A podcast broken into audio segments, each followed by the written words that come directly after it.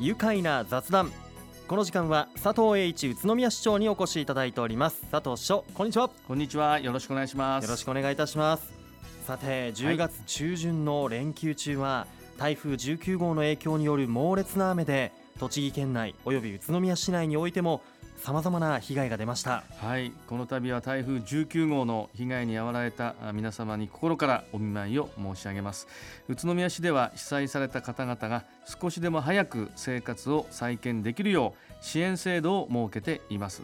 相当ゴミ出しとか床の清掃とかで大量の水道水水を使ったと思います、はい、まあ、その水道料金通常よりも多く使った分つまりは今回使用した分、うん、オーバーした分は減免措置があります、うん、またゴミ等が相当被災ゴミが出たと思いますけども茂原クリーンパークにおいて引き取らせていただいてますが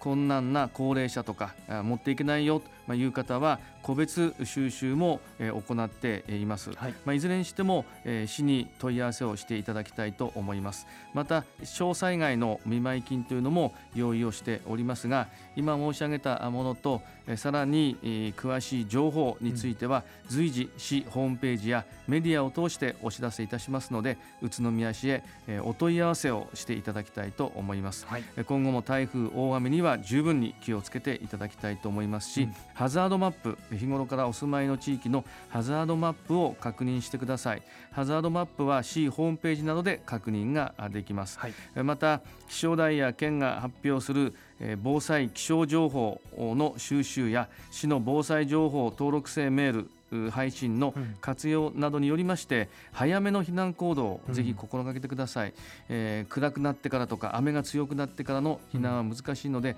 その一歩手前、はい、なるべく早くから避難をするということを心がけていただきたいと思います。はい本当その通りですよね。あのこういった災害というのはいつ起きるかわからないので日頃からこのハザードマップをチェックしておくとか災害に、えー、備えて警戒するようにしてください、はい、さて市長、はい、先日のジャパンカップサイクルロードレース大変盛り上がりましたね。そうですね、えー、土曜日、えー、10月19日がクリテリウム大通りで開催をされました、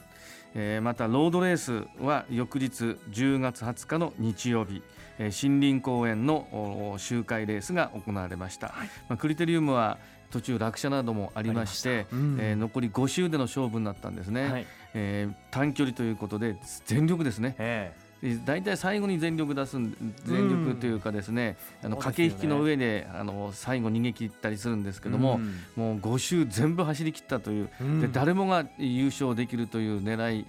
位置にいましたんで、まあ、すごいレースになりました、はい、また翌日のロードレースについては21チーム126人が出場いたしました大迫力のレースだった,、だったと思いますし、まあ、感染者でありますけども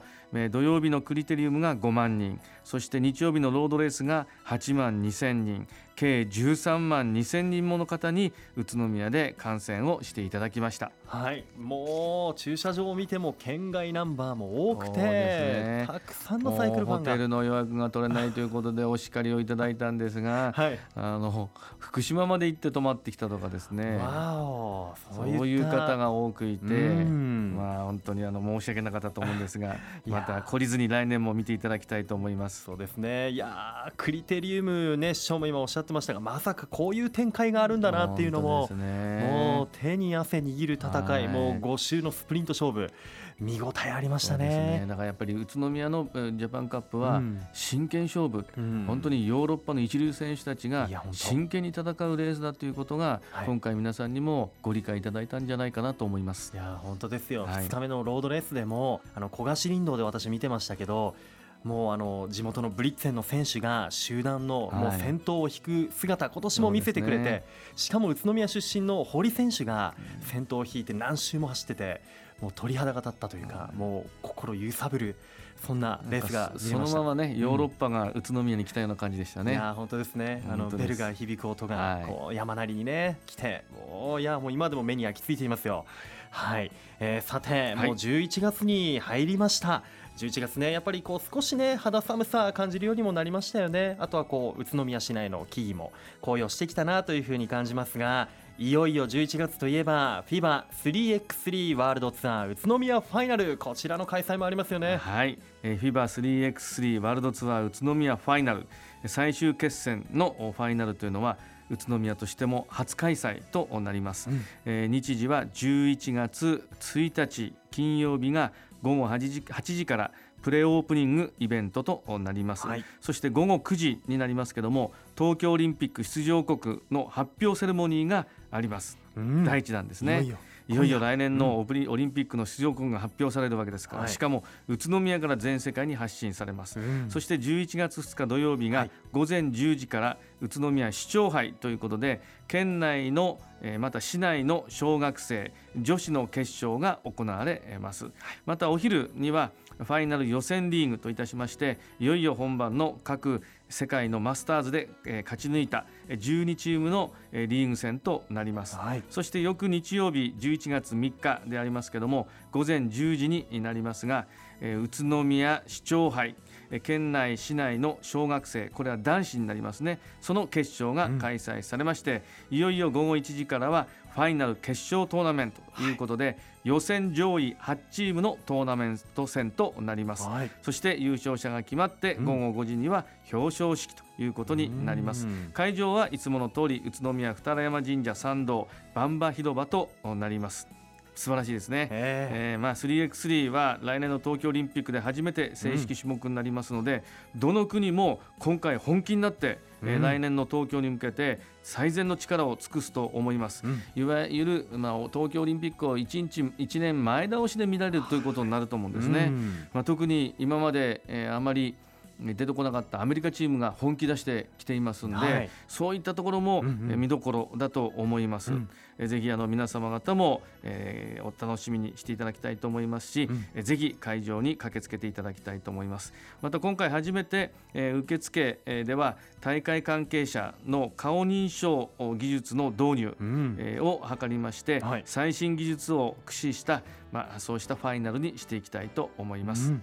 いやまさにね今もお話ありました。東京オリンピック2020にこう向けての熱い戦いになるということで、はい、USA チームもねこちら楽しみにしています。はい。いやこちらは今夜にオリンピック出場国発表セレモニーが行われて2日3日と、ね、3x3 のこの試合ね熱い試合が行われる予定ですがこの11月2日と3日はこの 3x3 の他にもはい、街中ではさまざまなイベント予定されていますね。ね、えー、11月2日3日同日開催でありますけれども、はい、土曜日曜宇都宮餃子祭りが開催されます。今年で21回目なんですね、うん、えー、時間場所ですが午前10時から午後4時まで宇都宮城址公園となります、はい、餃子一皿が3つ入ってまして、うん、3個の餃子で100円ですから、いろんな餃子店の食べ比べというものができると思います、はいうん、また昨年の来場者数でありますけども15万人ですね。す15万人の方が餃子を食べていただいた、はい、そして同時に宮ジャズインが、えー、宇都宮で開催されます。オリオンスクエア、うん、オリオン通りのほかのところでも、えー、たくさん開催をいたします、はい、えー、午前11時から午後7時そして、えー、同じ午前11時から午後4時は宮の市も、うん、通りそして市内各商店街で開催されます、はい、えー、食音楽スポーツなどのイベントが同時開催で、えー、大変楽しめると思いますし、まあ、最近通行量が増えている街中がさらに賑わうということですね、はい、皆さんぜひお越しいただきたいと思います。はい。もう 3x3 はじめスポーツグルメ音楽などなどもこう秋らしいイベントが盛りだくさんでこの週末は自分の体が何個あっても足りないなというぐらいね、そうですね。はいしますよね。そしてこの11月はその他にも宇都宮市内各所でたくさんの楽しいイベントが開催されますのでいくつかご紹介したいと思います、はい、えー、まず宇都宮イルミネーション2019こちらは11月21日から令和2年来年ですね1月15日まで、えー、午後5時から翌午前1時までの、えー、イルミネーションの点灯となっています。会場はオリオンスクエアとオリオン通りなど、え、21日はオリオンスクエアで点灯式ボジョレーヌーボー解禁に合わせ1日だけのワイン村が開催予定となっています。またオリオンスクエアは12月1日からえー、来年令和2年9月末まで改修工事の予定となっています。なので11月中のみの点灯となります。次に宇都宮マラソン。こちらは11月17日日曜日清原工業団地で行われます、えー、交通規制もありまして午前9時20分から午後1時まで、えー、清原工業団地周辺コース他で交通規制が行われる予定です、えー、さらに羽黒山梵天祭り。こちらは11月23日土曜日の祝日。24日日曜日上河内内の田原街道で行われます。交通規制は23日午前8時から午後7時まで田原街道他で行われます。この他にも宇都宮市内では秋のイベントが盛りだくさんです。詳しくは11月1日発行の広報宇都宮11月号をご覧ください。もうぜひあの広報誌やホームページもチェックしていただいてそうですね。はい、はい、多くの方にお出かけ楽しんでもらいたいですね、はい。さて市長、はい、今日もですね宇都宮市の公共交通について皆さんからここに質問をいただいていますのでご紹介いたします、はい、え今日はこんな質問です。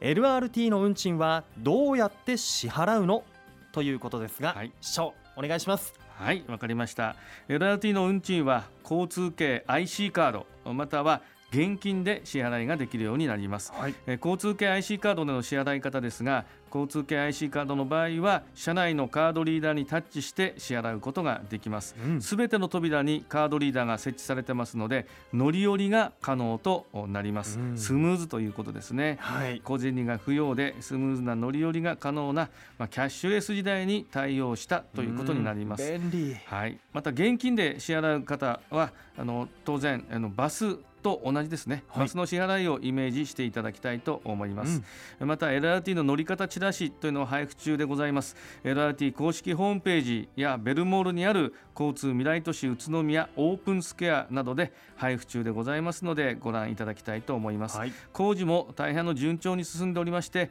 11月上旬から宇都宮茂木線結の森付近で中央分離帯の撤去工事を実施する予定になっておりますので、まあ、あの工事で一部車線規制も伴いますけども、うん、ぜひご協力のほどお願いいたします。はい、えー、LRT は現金での支払いももちろん IC カードも使えるということでこうピッとタッチしてスマートに利用していきたいですよね。はい、そうですね。なお LRT の詳しい情報はベルモール1階フードコート北側に開設している交通未来都市宇都宮オープンスケアで見ることができますまた LRT 事業に関する特設ホームページ umovenext.net や Facebook も展開していますのでぜひご覧ください。